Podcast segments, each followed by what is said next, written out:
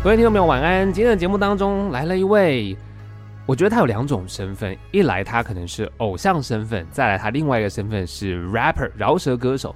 不过虽然我说两种身份，可是说实在的，我自己在思考，好像这两种身份也不冲突，他也可以同时存在。所以今天我们要好好的跟大家聊聊，他其实从非常非常年轻，诶，他现在还是很年轻啦，他从很小就开始。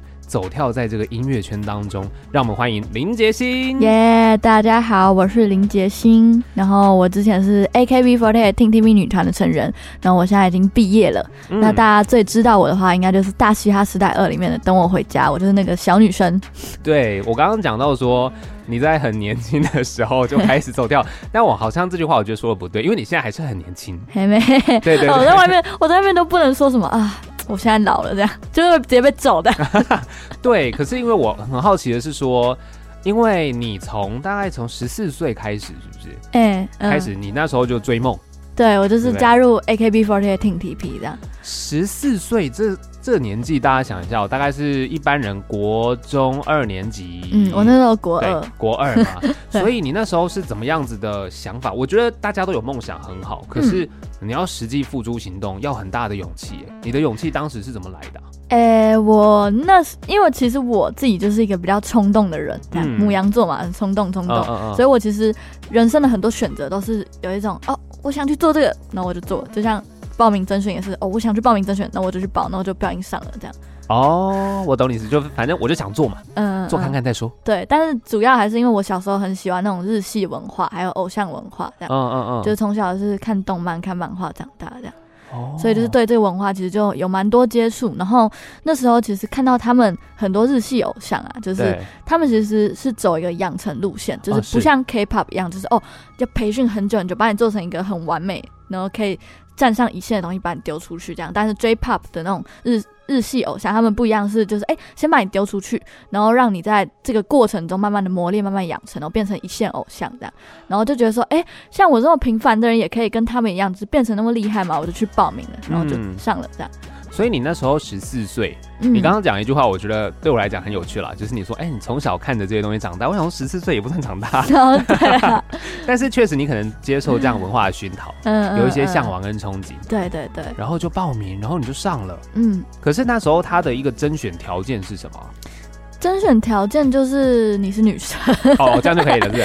没有，你是女生，然后它有一个年龄限制啊，就是什么十十几岁，然后到二十几岁的一个 range。嗯嗯嗯，那 range 很大哎。对啊，很大，而且是他是国外的人也可以报名这样。哦，所以所以其实我们有日本成员，他是在日本报名 AKB48 Team TP 的甄选，然后来台湾的 AKB。哦，这样、嗯、哇，哎、欸，这件事情其实我觉得对于。台湾这边的呃音乐圈或是娱乐产业，其实是一个蛮新鲜的过程哎。对对对，而且那时候其实没有一个这么完整的，就是日系偶像的系统这样。对，就是以主流来说啊，当然那时候地下偶像其实就已经发展蛮旺盛的。哦，嗯，哇，所以其实你一直在关注这些事情。对，就是我是宅宅的这样啊，宅哦，这算宅宅的，是不是？也算是啊。嗯，然后其实你现在，我们刚刚讲到你现在身份，因为大嘻哈时代，嗯，你也是很冲动的去报名这样。对对，我也是很冲的，对，嗯、但其实也是因为，其实我为什么会接触这个文化，是因为我在偶像之路其实没有那么顺遂，嗯、然后我就接触到那时候其实是非常流行的一些比较 emo rap，他们就是把一些自己的情绪丢到歌里，然后我那时候就想说，哦，还是未来抒发情绪，然后写写歌这样，然后结果就是哎，这样一路不小心这样走一走，然后就变成现在这样。音乐的部分的话，其实我创作的灵感。一般来说都是我自己生活上的事情，这样，嗯，嗯，就是因为我其实是一个脑袋还蛮爆的人，就是我其实有点过动，然后我有时候不是身体在动，不然就是脑袋会一直爆出各种想法。哦，所以其实你是一个持续不断在转动的人。对对对，就像有时候我可能哦，对这个事情是 A 想法，嗯，但我可能下一秒我会又反驳我自己，就说，哎。不对，就是他可能还有另外一面，然后我就是很常会自己在那边纠结，然后有时候我就会把自己心里的纠结写成音乐，这样就是我会整理出来的。哦，所以那时候你其实偶像之路可能没有这么顺，你开始抒发情绪。嗯，那你在创作这样子的饶舌作品啊，嗯，它持续也推动你，甚至让你去报名比赛，应该是有一些契机吧？你写出来的作品是有被谁听到，然后其实有带给他们一些改变，对不对？就是其实那时候也是。就是在 IG 上，因为我对韩国饶舌非常的有兴趣，然后我很喜欢，然后我就会把他们的歌拿来玩，就是把 verse 挖空，就把主歌挖空，然后哦自己写主歌进去这样，然后丢到 IG 上，那是一种 remix，然后我就很常 po po po，然后就是就会认识一些比较饶舌圈的一些人这样，然后就慢慢慢慢就是哎越来越融入这个圈子，然后那时候大西亚时代二出来，就是我就去报名这样。哦，所以其实你等于算是这样定义的话，网络起家可以这样定义吗？呃，也可以算是这样。嗯，然后是原本其实只是兴趣这样，嗯，就只是当做是我可能在偶像团体里面，然后我就是想要找到一点自己特色，然后就去做这些事情，然后就嗯，没想到越越做越就是跟这文化越来越接近这样。嗯，那我问你一下，就是因为像偶像身份跟饶舌的歌手这两者之间，会不会有粉丝觉得哎？欸这个形象不一样，那他可能是喜欢偶像的你，嗯、但你忽然间有了这个饶舌身份，他会很不习惯。嗯，会有这样子的吗？我觉得我其实可以理解他们的不习惯，嗯、就是因为偶像这个职业，它其实是还蛮有包袱跟包装的一个职业。嗯，它其实是需要留很多的空间去让粉丝可以幻想说，哎。他就是这个样子，他就是这个样子，他就是这个样子。嗯。但是嘻哈这种话，就是有什么话就会直接讲出来，很 real。对，然后尤其其实，在音乐创作上面，就是真的是通常都是我们自己生活的灵感这样。所以就是有时候，当我把很多事情说出来的时候，他们就会觉得也很不习惯，跟他们想象中、跟他们以往看到的那个迷雾中的样子不太一样，所以他们就可能一时没有办法接受这样。有一些有一些就是可能不太理智的人就没有办法接受，但还是有大部分人都是很支持我，就是我可以找到自己喜欢的事情啊，可以在偶像团体中脱颖而出这样。对啊，其实有自己的特色蛮重要，因为你其实讲说你在偶像团体里面没有这么顺遂，嗯，是因为比如说你要跳舞，对不对？嗯，然后你是不是对跳舞这件事情其实你练得很辛苦？对啊，就是我真的是。跳舞没有很擅长，这样，嗯嗯嗯，就是可能在团里面排名就是倒数的那种，就是超智障。基本上，其实我觉得要在团里面生存，就是有一个就是成为大家眼中的那个很正统、很正统的偶像。然后第二个就是你要找到你自己的特色。对，那那时候其实我就是没有那个能力，就是去成为真的那么正统的偶像。嗯，然后你自己在努力，大家同时也一直都在努力，所以其实有时候你没有那个值的话，就是你也追不上他们这样。嗯嗯。然后第二个就是我那时候就是没有找到我自己的特点，就是我不知道我自己就是特色到底在哪里，所以就是到后面就是我找到自己特色之后，我才慢慢被大家看到这样。但是其实你现在找到自己的特色，你会不会回过头去想？嗯搞不好就是因为你当初这样子可能比较辛苦的过程，嗯，让你生出了现在这个样子。对，我也觉得，对嘛？因为你在里面，如果你真的很顺遂，你很正统的成为了偶像，就不是我们今天看到的你了。确实，我们就少了你的这些饶舌歌曲。确实，确实，那会对大家来说其实是一个很可惜的事情呢。嗯，对啊，因为饶舌的歌曲跟偶像的歌曲其实那个方面是不同的。嗯，对，当然没有说呃不能并存，可是现在大家看到的林杰星，嗯，我觉得他是独特。更有魅力的一个存在了。嗯，那我还想再问一下，因为你真的好年轻，好年轻，你会不会现在再回过头想啊？就是你其实从十四岁开始进入到这个圈子，其实有一种被迫长大的感觉。然后你回去会想，会不会其实你牺牲了一些跟一般同年纪的人可能会有的生命经验？嗯，就是其实比别人走得更前面，更早去接触这个社会的一些事情。其实是蛮多的，嗯，就是像我高中其实。也是哦，因为那时候就是在团里面，就真的是还蛮辛苦、蛮累的，所以我高中就是也没有毕业，这样就是整个路途就是都是蛮坎坷。但是现在就是回想起来，那些事情可能就是我人生必须经历的阶段吧。啊，嗯，就是你独特的一个生命经验了。对对对。那这样子会不会让你在整个工作的过程当中，你接触到的很多可能工作人员，其实都是、嗯。比你年长很多的，嗯，像你会不会一开始很不习惯呢？一开始就真的是蛮不习惯的，但是因为因为我原本是女团嘛，对所以其实那时候大家的年龄可能也是跟我有些就是差不多那，有些是比我大一点，哦、所以我其实以前在团里面就是是一个蛮需要别人照顾，然后可能就是因为我个性很冲动，所以就是会做出一些 做一些那种小屁孩行为这样。那时候我还小啊，然后就常会被团人就是比较提醒或者是训话，就是一这一开始其实他们。的角色真的是蛮像我妈妈或者什么之类的，嗯，但是一直到后面，就是我稍微比较懂事一点，然后慢慢的学习之后，就是他们其实我越来越可以跟他们平起平坐的那种感觉，就是比较没有那么多照顾的成分在，然后其实我就那一瞬间才发现，哎、欸，我就是好像也成长蛮多的，这样。就是在不知不觉中，嗯，就是在那个过程当中也学会一些应对进退，对对对，而且其实因为团体嘛，他就是。同时，我们会有很多工作要做，对，所以我们必须要去完成这些事情。但有时候你真的因为个人因素，不管是课业啊或者什么，你的状态不好，就是盯不过来的时候，就是你其实还是要逼自己去前进。嗯，因为你如果不做好的话，你就会第一个是你自己会整个烂掉，然后第二个是你会影响到身边的人。所以就是那时候的状态，其实就是我一开始是想做什么就做什么，就是我没有把它当成一个工作，就还蛮散漫，还蛮随性。但我后来发现我好像影响到别人，就是这样真的不行，所以我就开始逼自己负责。然后我就是从那一瞬间开始意识到，哦，我自己好像在长大了，这样。嗯，我觉得逼自己负责这件事很厉害耶，因为我相信很多人啊，就包含我自己，可能在学生时期，我只要碰到一点挫折，我就会觉得说。好啦，没关系啦，就先先这样吧。我先先去做其他的事情。我觉得很多人会这样哎、欸，可是你是逼自己负责哎、欸嗯。但其实我现在也也是，还是有时候也会这样，但就是没办法，就是就是一定要让自己就是好起来。毕竟就是还有很多人在支持这样。嗯嗯。那你刚刚说其实不顺利，你一定有一些低潮的状况。你有倾诉的对象，比如说家人还是谁？那他们会怎么样去安慰你，还是什么吗？倾诉的对象的？因为其实我自己是一个。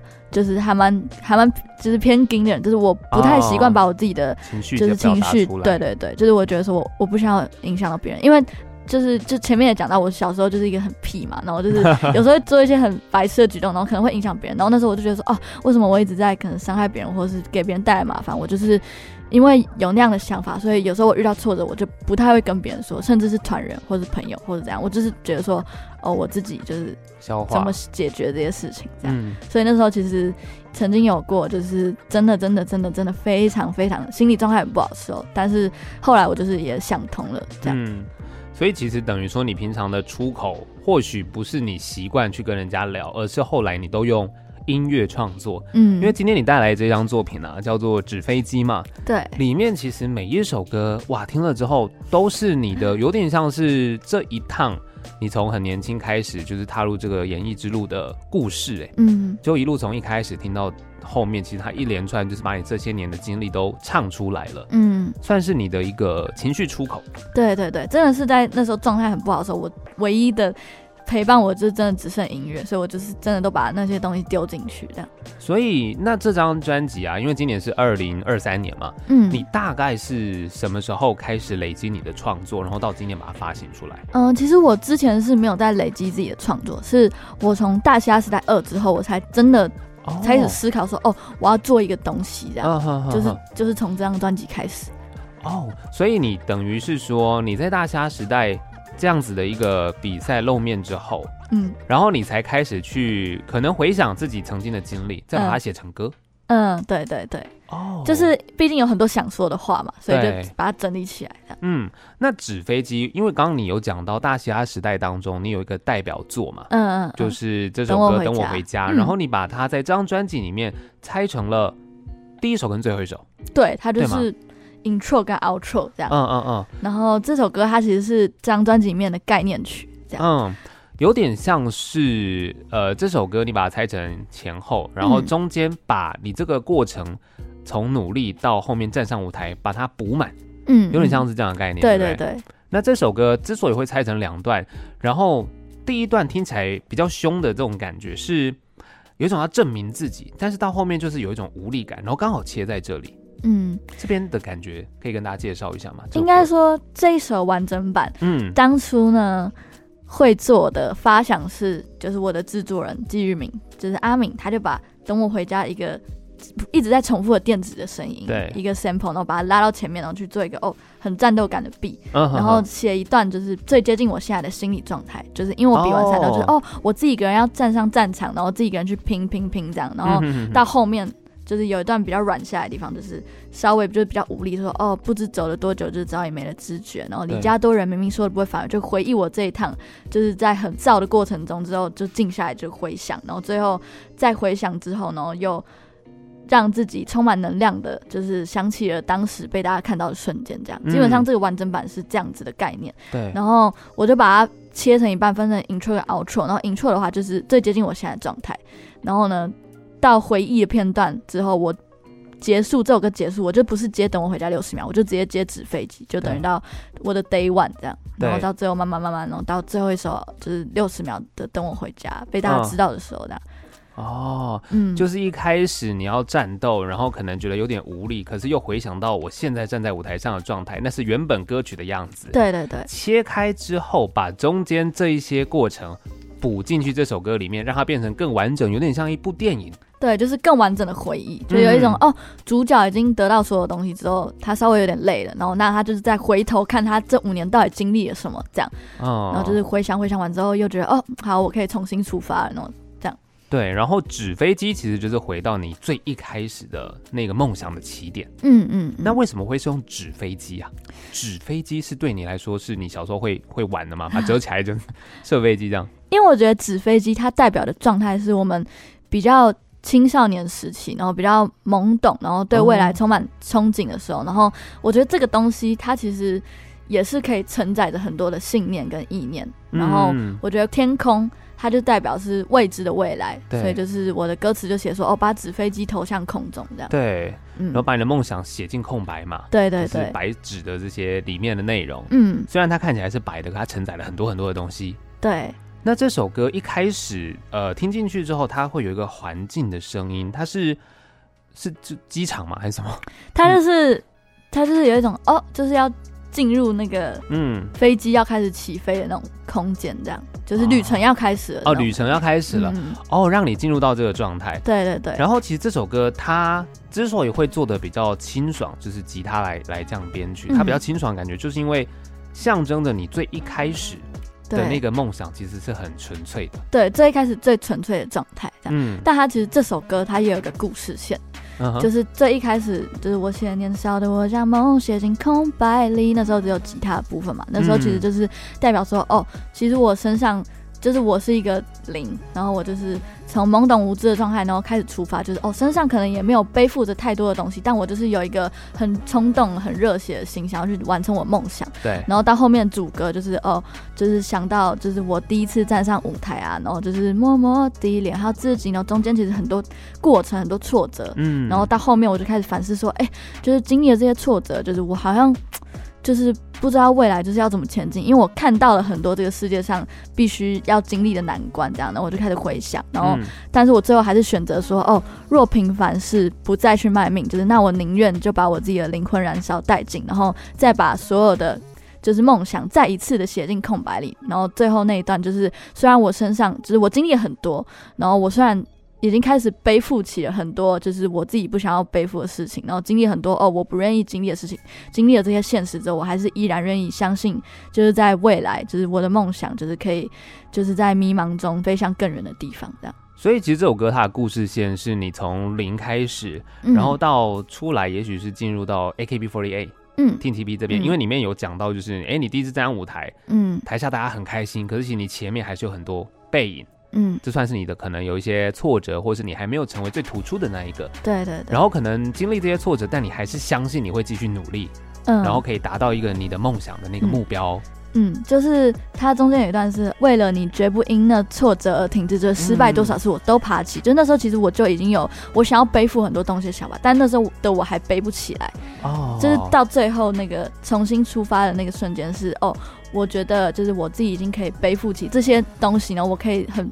有责任感，很有使命感，再继续前进，这样。嗯，就是其实你也在这首歌里面把你的这段过程也算是简单的浓缩了。嗯嗯。然后让大家知道说，你一开始是零，没有包袱，但后面你曾经有想要背起一些什么，嗯、可是那时候你还办不到。对。然后歌曲的最后，你已经成长到你可以背起这些，不管是期待、期望，还是你所想要的那些内容、嗯、重量这样子。好，聊到这边，我们就先来听这首歌。好啊。纸飞机。OK。听到这首歌曲叫做《纸飞机》，再次欢迎林杰星，耶！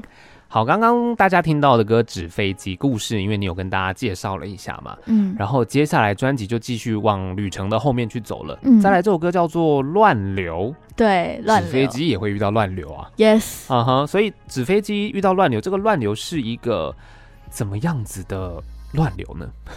乱流就是在梦想或者在人生中遇到的。各种就是哦，你很未知的状态这样哦。然后这首歌听的感受，一开始它有一些比较科技感的声响，那有点、嗯、有点怎么讲，很未来感，是驾驶室的 feel 吗？就是啊，我在驾驶飞机，哇，遇到乱流了这样。而且我 intro 它其实有下一站在哪，我想他们都等着我，就有一种就是哦，我在这个路上航行，然后我觉得就是开始遇到一些暴风雨，嗯、然后我就开始想到就是哦，那我的下一站在哪？但是他们都等着我回家这样。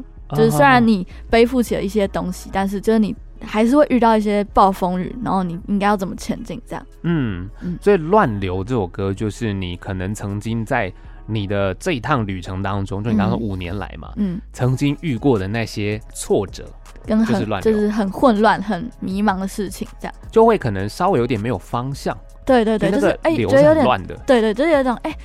我好像有点失去方向，我不知道我下一站在哪，这样。嗯嗯。而且这首歌我觉得很有趣，它我觉得在音乐进来之后，就一开始科技感嘛，嗯，然后音乐进来之后，我觉得那个感觉给我有一种带有一点点，有点像是警告，哎、欸，告诉你，哎、欸，现在乱流来喽的那种音乐、嗯、音乐性，是会让我觉得我需要提高警觉。再更多注意一些这个可能周边的状况之类的，对对对，嗯，所以《乱流》这首歌确实，我觉得每个人在自己的人生当中啊，不一定像你可能是走这条路嘛，嗯，但是大家自己也会可能遇到自己的乱流，嗯，所以大家听了这首歌之后，你会发现哦，其实杰星还是可以在遇到乱流之后，虽然不知道方向怎么走，但把它写成歌。但我觉得这首歌它其实主要想要表达就是，虽然你在就是你会遇到很多乱流，但是就是这时候你会。遇到两个选择，然后第一个选择是哦，就是你会可能会在乱流里面停一下下，这样就觉得说哦，可能稍微休息一下，就是在乱流中迷惘。然后第二个选择就是哦，不管怎么样，你就是冲破那个乱流，然后继续前进。我觉得这首歌就是有点像在自问自答，说哦，该继续前进还是要选择自由？这样。对耶，因为碰到挫折就是两种方式选择嘛。嗯。然后这首歌在曲中间有一段，其实你那个歌词是。那个 rap 是把它放的比较背景的感觉，嗯，它是有一种呈现内心状态吗？就是你说那种比较呢喃的地方，哦、对啊，对啊，对对对，他其实就在讲说，就是他的主歌前面就是哦，踏上征途就莫再回首，就有一种哦，我开始准决定要踏上这个旅途，然后到后面其实的一些比较心理的呢喃，就是他讲的就是哦，有时候像我自己就是在做很多事情的时候，我都会觉得说哦，我想要得到谁认同，嗯，但是就是其实已经心力交瘁，但是。还是嘴上说着还能够这样，然后有一种就是我们一直在望向远方，但其实我们有时候其实都忘记我们触手可得的东西就在身边，但是因为我们一直望着远方，所以就会永远保持一种哦非常非常焦虑的状态，这样。然后乱流这个东西，它就是我觉得成名就像是一道很刺眼的光，嗯，那在这个成名的后面，究竟是乱流还是彩虹？究竟是？掌声还是一些混乱的事情，就是我们都不得而知这样。嗯，哇，天哪，你好成熟哦！真的是，我觉得呃，你所经历的事情会让你有一些不同的创作啦。嗯，就是出现的内容其实是很成熟的。我觉得很多人可能真的在你这个年纪是没有办法想这么多的，甚至他可能根本还没有遇过乱流，就是真的啊，就是很多人在这个时候的乱流，可能就哦，我考试考得不好。对，这么年轻，所以这样的成熟，我觉得其实会带给大家很多不一样的想象。然后再来乱流之后，Time Two 夜间即行，嗯，这首歌它呃虽然名字听起来是，嘿，我差不多该好好的出发了，夜间要走快一点，嗯，可是我觉得听起来是有一点陷入焦虑的感受。哎，对，其实为什么它叫夜间即行？是因为我觉得这首歌它就是把我所有的焦虑都浓缩在里面，嗯，就是乱流可能就像是一个。梦的意识，这样、嗯、就是哦，你做一个你觉得很混乱梦，然后到夜间疾就有一种哦，你清醒了，然后发现哎，现在是一个晚上的时间，然后有很多脑袋的很多烦恼、焦虑、想法，全部都从你的脑袋很快速的闪过去，就是前面也说了，就是我是一个想法蛮爆的，就是会一直有想法出来。这就是在我很焦虑的时候，脑袋里常会有很多东西在晚上很快速的冲过，但有时候我们又抓不住那些想法，就只能、嗯、就是你抓不住的意思是你没有办法很快在你现在去厘清那些挫折，或者厘清你为什么情绪是那么的没有办法控制，就是被感性控制，这样就是很多东西就是跑过去，但你又抓不住，就很像在晚上，然后就是快速。冲过的一些各种东西，所以他就叫夜间即醒。嗯，然后这首歌在听了之后也会有，因为你说夜间即兴，其实我一开始反应到的状态其实是大部分的人啊，夜间其实是休息的。嗯，可是你却需要在夜间还要急行，你还要加快自己的脚步。嗯，然后这首歌听了之后，你就会发现有一些你在写内容，会觉得会不会自己现在所得到的这些，其实。我还不够去匹配，嗯，对对对，有这种觉得自己好像还不够的样子，所以才需要在夜间就是一直努力的训练自己。对，然后也会在晚上都很焦虑，这样。嗯，就是那时候其实是大嘻哈比完之后，嗯，然后就是刚好那时候被大家知道，就等我一下广播，对对对。然后那时候其实我就觉得说，哦，我自己。虽然就是嗯被大家知道，然后大家也很吹捧，说什么哦黑马，然后什么实力很强了这样，但我那时候是觉得说我自己其实还没有准备好，就是面对这些事情，嗯、因为我以前在团体里面都是站在比较后排的人，对，然后我已经习惯就是在看着大家的背影前进，我没有自己一个人真的站在最。前面的位置去承受那么多东西，嗯，所以那时候我就觉得我自己一直还没准备好，但我确实自己也还没有准备好。但那时候就是会有很多表演啊，或者什么什么之类，我就是一直要逼自己去成长，然后也在一个就是我很想要受到大家认同的时间点，然后再来还有一个点是那时候其实我，嗯、呃，有一点点就是要面对很多就是来自偶像圈的压力。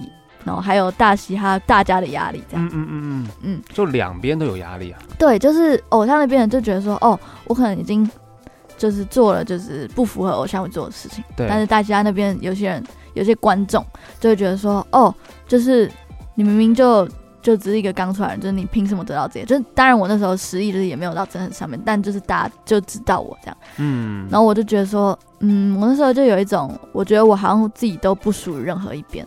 所以我歌词就写了说，哦，功成名就，但是却不如预期那般风光，然后无地自容，就是哪里是家，哪里是战场，就是我不知道哪哪里是我家，然后哪里是我战场，然后我非常的迷茫。嗯嗯，所以你到了大嘻哈时代，虽然它让你成长了现在这个样子，可当时那一个瞬间的被大家关注的过程，其实你一开始是有一点不习惯，甚至让你有点不舒服，是不是？对，就是开心之余，就是当然也会嗯，当然开心嘛，对对对，对。然后你刚刚又讲到偶像圈的人觉得你做了不符合偶像身份的事，嗯、可是饶舌这边的又觉得你只是一个偶像，你来做饶舌，你只是有偶像光环来做，对对对。就然后你结果两边都不晓得，就是你说、嗯、你唱的嘛，不知道哪边是家，哪边是战场。嗯。所以当时那个状态，你怎么样子？后来怎么样去把它排解出来？其实那时候是蛮紧，就是我前面也说我是一个会全部憋着的人，对，然后所以我那时候就只能一直逼自己往前、往前、往前、往前，就一直冲、一直冲。我就是不管，反正我一定要把自己盯下去。但其实我盯到后面就越来越觉得我自己状态越来越不好，嗯，就是有一种，就是可能上台就是会比较害怕，就是哦，就是其他人的就是眼光之类。然后就连以前的那一阵子，就是我回去跳公演的时候，因为那时候他们有一些不理智的粉丝这样想，嗯，然后就是。那时候最惨的经历是，因为我回去跳公演，然后就是有上班路跟下班路嘛，然后那时候大家出现了，哦尖叫尖叫，但我一出现全部安静，是、啊、几乎安静，就可能、嗯、对，哇，然后就超尬，然后就是说就是对压力很大，然后、嗯、但是我还是很敬业的跳完了，因为在当偶像的经验告诉我，就是我。不管怎么样，我还是必须要把自己盯住，因为我会影响到其他人，嗯、然后也会影响到那些那些真正支持我的人，这样。然后还有就是真正看我的，我不能因为那那一点点人这样被影响。但我后来真的是影响到受不了了，对。所以到后面我就诚实的，就是面对自己需要休息这件事，所以也就是有了下一首，就是《Hate Myself》这样。对，但是《黑马》是要这首歌不是在这种状态下创作出来，但我觉得那个心境是一样的，嗯，就是那个心境，就是因为我一直都很硬很硬的人，但是有时候就是还是需要好好面对自己，需要休息，好好面对自己就是不爱自己的时候，这样。嗯哼哼哼，就要认知自己情绪是有低落的时候了。对对对。那你在情绪低落的时候，你说刚《Hate Myself》这首歌，嗯，其实符合那个心境，嗯。可是你创作的时候是在大概什么时候啊？我在创作这首歌的时候是在我大虾时代二被淘汰的时候。哦。就是我还没有播出节目，那时候我就被淘汰。嗯。然后就是，就像我歌词讲的，就是哦，就是一回到家，然后。就是接到电话那种，原本我是很惊，就说哦没事啊，就是没差。我自己可能也觉得我没差这样，嗯、但是后来没想到我跟朋友一讲出来，我就直接爆哭了。对，就是朋友可能一个关心，然后让你觉得瞬间有种被破防的感觉。对对对对。那你平常在碰到这种低潮要消化的时候，你都是自己然后很惊，还是其实你也会像是有朋友来关心，你会跟他们聊聊的这种？但后面我就是比较学会说。就是相信身边的朋友，然后就是跟他们讲自己的感受，这样。嗯，不然其实大部分时间我还是自己会一直这样。嗯，所以其实你有没有觉得这一段过程，你的算是排解低潮的方式，有开始慢慢去找寻不同的方法？有，我觉得主要是我知道自己要，就是我觉得所有没有办法控制的一些失控的情绪，为什么会情绪化？是因为我没有办法，就是理解我自己在想什么。就我觉得是要花时间去厘清自己到底为什么会有这些情绪呢？为什么纠结？嗯，这样，就是这是我后面得到的结论。对，像《Hate Myself》这首歌，就是你刚刚有讲到，是你在被淘汰的时候创作，然后又符合你刚刚说的，当时在不管两边都不讨好的状况之下，嗯、然后你太出一种有一点。你得正视自己其实是需要休息的这件事情，嗯，对吗？嗯、那你中间其实有一段过程是有在休息的吗？还是你就比如说大虾时代结束，然后你就开始进入到可能专辑的创作了吗？还是你中间有一段休息？其实我好像没在休息，啊，没有在休息，你还是就跟下去了。但那个休息可能就是心理上要休息，这样就告诉自己，可能我这一两天我就都不想什么东西，嗯嗯嗯嗯，然后就是可能这一个礼拜就比较休息一下吧，对，这样。休息很重要啦，我觉得是大家都必须要去知道这件事情。嗯、有时候你会觉得真的太累太紧的时候，你真的就是像你说的，我们就什么都不要想，嗯，好好的休息一下，或者是听听歌啦，嗯，或者是就是让自己冷静的去条列出来自己脑袋到底在想什么，就是哦，为什么我会不开心这样？为什么我会不爽？为什么我会很焦虑这样？嗯，就是我会这样子做。哦，好理性哦，就是。因为我以前是很情绪化的一个人，但我就是觉得说，我为什么做事情会这么的可能没有到自己想象中那么好，这样、嗯、就是想要提升自己效率，所以就是得到的结论就是，我觉得我必须要理性一点，这样用理性的方式去处理感性的问题，嗯，哦，好像蛮不错的，嗯，那你觉得你写歌这件事情，它是理性的还是感性的呢？我觉得我会感性的把我的想法说出来，然后再理性的去。问自己为什么会这样？哦，哇，这个方法好特别。对啊，因为写歌是需要情绪的，嗯，那它是感性的东西。可是写的过程，比如说你有时候要写词啊，有可能有点韵脚或者什么，你也得要用理性的方式去分析。嗯，哦，好酷哦，这个方法。嗯，先来听歌啦，好不好？好好。Hate Myself，我觉得这首歌是大家都可以去聆听，因为每个人一定都会有。类似的时候，嗯，就是很迷茫的时候，就是跟大家说，就是有时候你真的很累，就承认自己需要休息吧。来听到这首歌《Hate Myself》，听到的歌曲《Hate Myself》，继续欢迎林洁欣。耶！我们刚刚上一段聊的是可能比较偏向你的低潮状态嘛，嗯，就是你这整趟从你一开始进入到这个圈子，然后一路走到现在。那些低潮的情形，在刚刚的歌曲其实跟大家分享过来了。嗯，接下来啊，我们要来听到这首歌叫做《捉摸不定》。嘿，哎，这个听起来有点像是晕船的情歌。对对对，是吗？所以你有一些晕船的经验？晕船哦，还是看别人？是还好，但我觉得这首歌它其实还蛮完整的，就是表达了就是一个纯爱战士。哦，战士，纯爱，纯爱战士的一个就是感情世界这样。哦，纯爱战士，天哪，哎，这个我喜欢这个说法，哎，不是纯爱战士啊，嗯，就是很专情这样。啊啊啊啊啊！所以，那这首歌你创作的过程，你是怎么样发想这个内容的？当初会写这首歌，是因为我我觉得我想要写一首情歌，然后来试试看这样。嗯、那时候就是有一些灵感嘛，所以我就是写了这首歌这样。嗯。然后我自己其实最喜欢这首歌的。段落是，就是我觉得这首歌我的和音叠的超爽的哦。你说和音的部分是你自己在叠了好几轨上去这样吗？就是因为其实我在我的歌里面，就是我会在和音上面思考蛮多的。然后这首歌就是会有一种哦，就是虽然它是很像是那种一般的饶舌歌手，然后可能就是你会找那种比较 juice word 或者是怎样这样的 beat 去写一首就是比较单纯、只简洁明了的情歌。嗯。但是我在上面加了很多我自己的元素，就是我的合音，我就觉得哦，听起来超爽了。嗯嗯嗯嗯。所以一般饶舌的部分，因为我不太还没有特别注意到饶舌歌手，一般他们的合音是不太会放很多的，是不是？因为一般情歌大歌手合音啊，或者他们那种叠在一起，就是有一种磅礴情感的氛围。嗯、可是饶舌有时候大部分走比较凶的状态，但情歌当然它也是有一种说唱感。可是和音。嗯这件事情平常是比较不会做嘛？就你是只有这首歌做的比较多。嗯，应该说那是我就是比较算初期最尝试，因为这首其实它是在专辑以前就很久以前就写。哦，真的？哦？大概一年前，就是我那时候大概一年前吧，然后我那时候确诊的时候确诊时写的，然后那 demo 还有那个这样。还有确诊的一些什么症呃后续症候群？哎，那是我第一次确诊，然后原本那天就是要拍那个以前 AKB 的一个一个 MV 这样，对。然后结果因为我确诊，然后我没有办法没有办法拍的，我就在家写这首歌了。哦、好像是好像是因为这样吧，还是怎样？反正我就记得这这首歌是在我确诊的时候写，超好笑、嗯。所以那时候你确诊之后写这样子一个有点。晕船的歌曲，当时你到底参考的故事是什么？还是说你那时候其实你有自己想象中憧憬的恋爱的模样？其实我觉得这首歌他在写一个状态，就是哦，就是状态就是哦，就是我超级喜欢一个人，但是他让我捉摸不定这样，然后我想要骗我自己说，呃，我不喜欢他，我不喜欢他，我不喜欢他，但我就是没有办法，我就是看到他，我就是整个。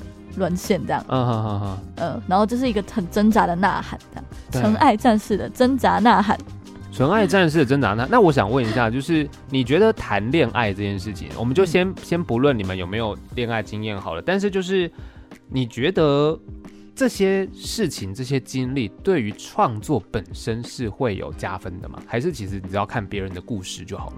我觉得看看情况，哎，看情况，嗯，怎么说？因为我其实。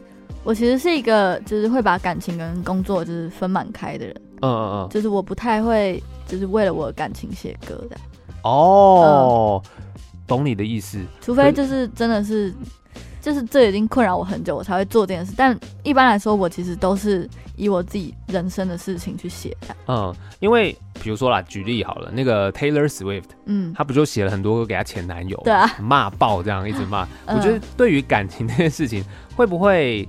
因为很多人写情歌都是来自不管是不是自己的故事，或他看过什么电影或什么的，嗯嗯嗯，这些生命经验，其实你觉得好像对你在创作上面情歌好像还好，是不是？嗯、对你自己本身，嗯，哦，你不会想要写一些歌来骂一些就是你知道很很讨厌的这些什么渣男啊？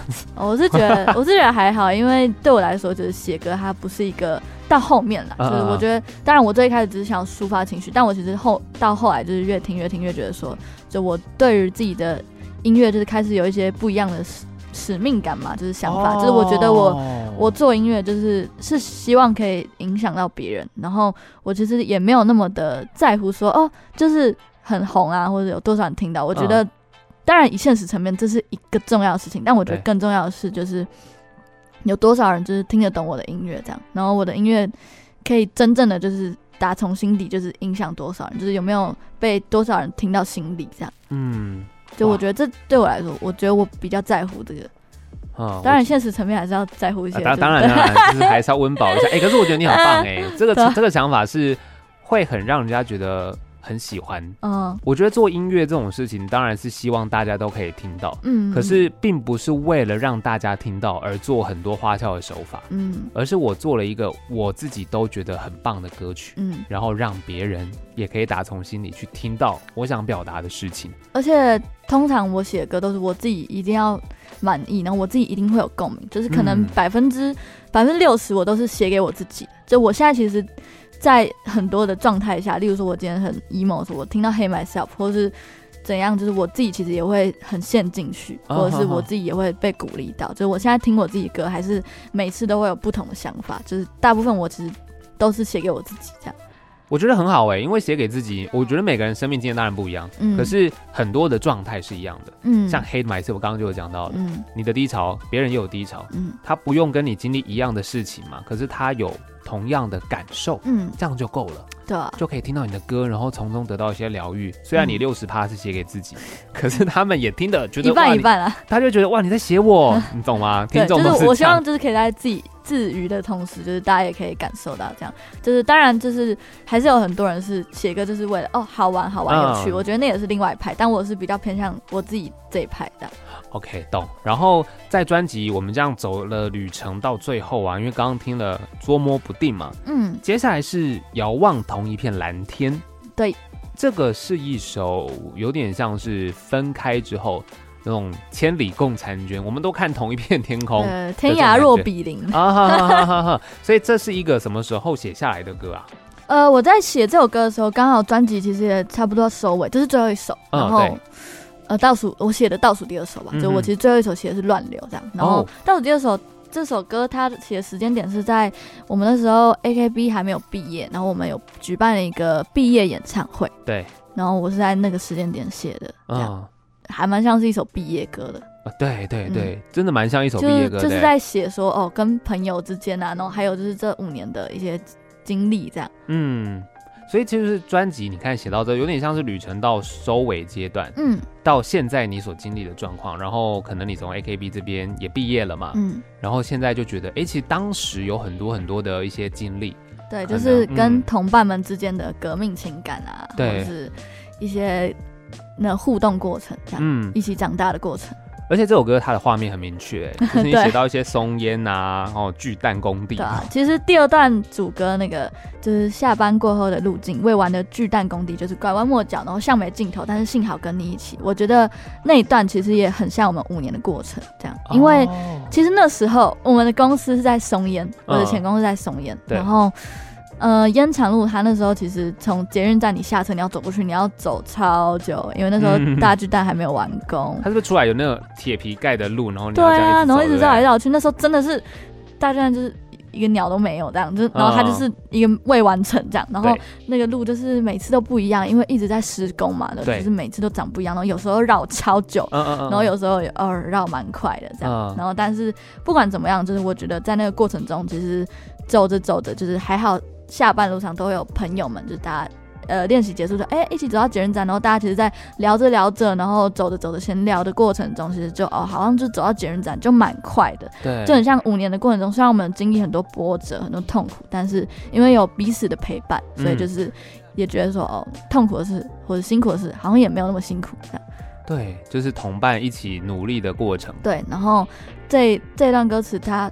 后面就有写说哦，回过神之来，就才发现哦，你也早就已经成长蜕变。嗯，就是我觉得那时候其实前面我有写说哦，就是那时候就是忙于奔波商演哦，还没有做好准备，就是朝向下一个阶段。那时候我真的是超爆忙，然后大家都在准备哦毕业演唱会什么，但我其实有很多自己的表演要做。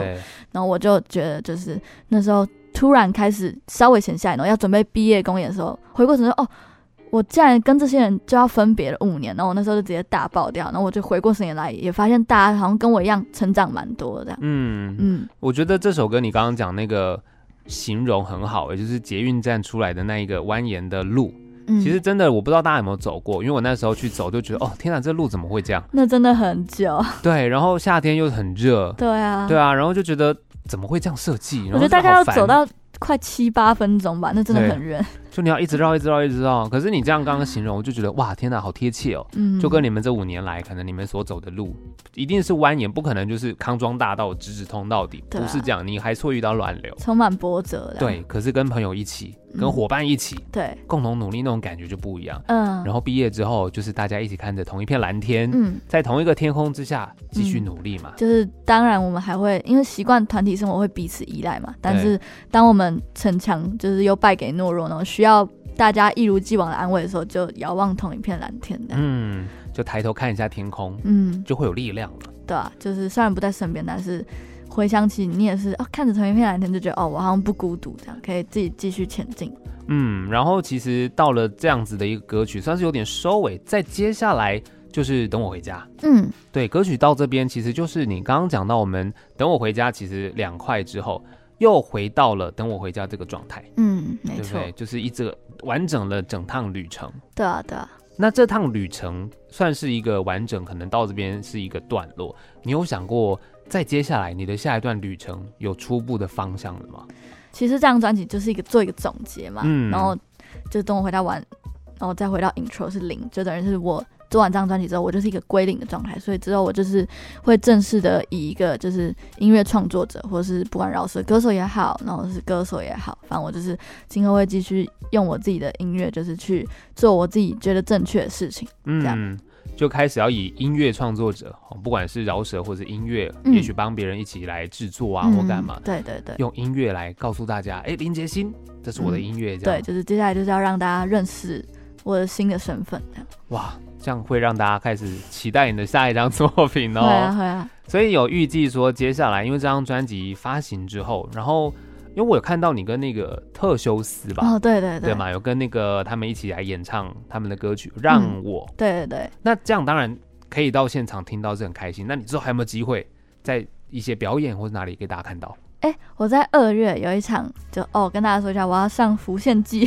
哦，然后我是跟乐团合作，就是跟 Peaceco 合作哦，嗯嗯，然后到时候我们就是会有一些很特别表演，就是会有我们的新歌，然后或者是我自己歌曲以乐团的方式呈现，会是什么样子？哦，你的歌曲以乐团的方式呈现？对，其实我现在就已经有在尝试这件事情，就是因为我觉得，就是我要找到，就是我跟大家。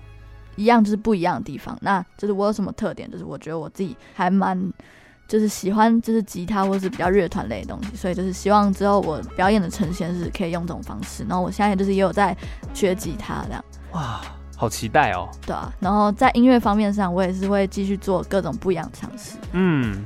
所以大家其实，在二月份的时候，你说《浮现记》嘛，嗯嗯，就可以去听你跟 Peaceco 的合作。对，在《浮现记》上。哇，然后你看现在十二月，然后是二月，你开始学吉他，又开始有一些乐团底的音乐的结合，嗯、哦，这个真的会让大家非常期待哦。当然，我还是会以一些比较嘻哈一点的东西为主，这样，毕竟我是最喜欢那种曲风，但是我会尝试做各式各样的音乐。最主要还是我，就像专辑一样，就是我今天。其实想要表达什么想法，他不一定是真的要那么嘻哈的方式去表达。就是这专辑里面也有很多就是不一样的曲风，就是他可能真的没有那么嘻哈，他真的就是一首歌这样。嗯、我觉得就是看，就是我今天想表达的东西，他用什么曲风可以让我比较好传递我的思想的话，我就会做那样的音乐。所以大家就是可以期待一下我明年哦，明年是不是？嗯，好哦。其实我觉得真的啦，你刚刚讲的没错，音乐曲风它其实只是一种。选择的方式，对对对，音乐本身要传递的那个概念跟它背后的故事，才是你要讲的那个东西嘛。嗯、对，那你就选择什么方式，其实都可以。嗯。对啊，大概是这样。那当然，大家在呃社群网站上或是哪边可以持续的关注到你吗？可以追踪我的 IG，叫做 D D K O G I 八八，就林打林杰星就可以找到。然后其实我在上面呢会发很多我的资讯啊，或者说我平常在干嘛这样，或者是一些我自己其实是蛮喜欢唱 cover 这样。然后就是在 IG 我也会 po 一些，然后大家也可以加入我 IG 的广播专区，嗯，我会在里面跟大家透露一些新歌或者表演资讯，或者是哈拉一下这样。哇！所以大家就在这个 IG 上面搜寻林杰鑫，嗯、找到之后追踪起来，广播专区也加入一下吧。对对对，对，然后还有 YouTube 频道也可以关注，OK，，叫林杰鑫这样。没问题，今天谢谢杰鑫来到节目当中，谢谢你，谢谢大家。